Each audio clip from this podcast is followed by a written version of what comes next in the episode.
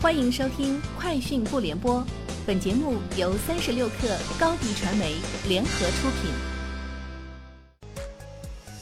网络新商业领域全天最热消息，欢迎收听《快讯不联播》。今天是二零一九年一月十六号。三十六克讯，经纬中国创始管理合伙人张颖发布微博力挺罗永浩，称所有社会的进步首先是梦想驱动的，有了梦想才能有挑战。有挑战就必有成败。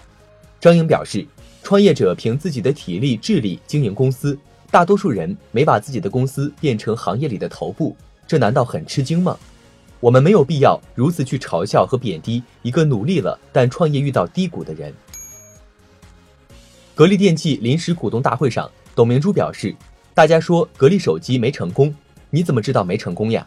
我的业绩在增长，我就是成功的。”你们拿到我的分红，你就应该拿出来买手机。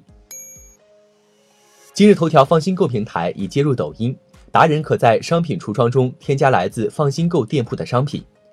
此前，抖音唯一可以接入的购物平台为淘宝，比起淘宝店铺需要跳转，进入放心购店铺的页面更为流畅。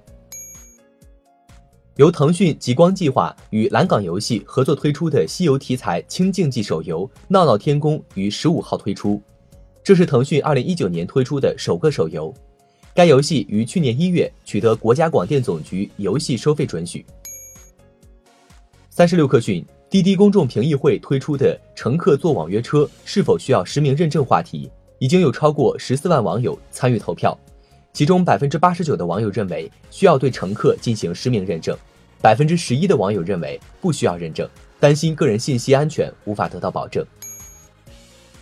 腾讯公关总监张军表示：“我们尊重所有理性讨论问题，别上来就上岗上线，我们都不是卫道士。”张军称：“也没有哪个领域是谁的专利，每个领域谁都可以做，用产品说话。被无端骂了半天，我也得说说话，要不然有人还真当腾讯佛性到家，怎么捏都是软柿子。”张军说：“随便做个什么东西过来，就叫挑战什么霸权，拿堆红包出来骗用户下载留存。”也好意思叫产品。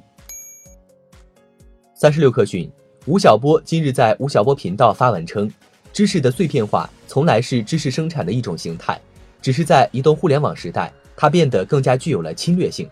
而对知识付费的质疑更是无厘头的。从孔夫子接受冷腊肉开始，知识就具备了商品的属性。问题是，新工具状态下的付费型知识应该如何存在及优化？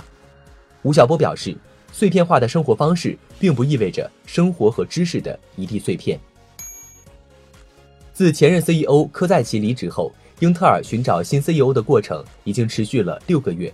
而据美国媒体报道，苹果公司硬件技术部门的高级副总裁约翰尼·斯洛基也出现在候选人名单中。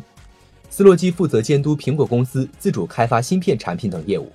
而在1990至2005年，斯洛基还在英特尔位于以色列的工厂工作过。英特尔对此消息拒绝置评。以上就是今天节目的全部内容，明天见。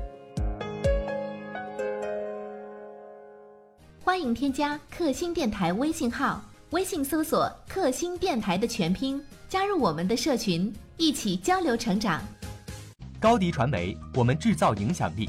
商务合作，请关注公众号“高迪传媒”。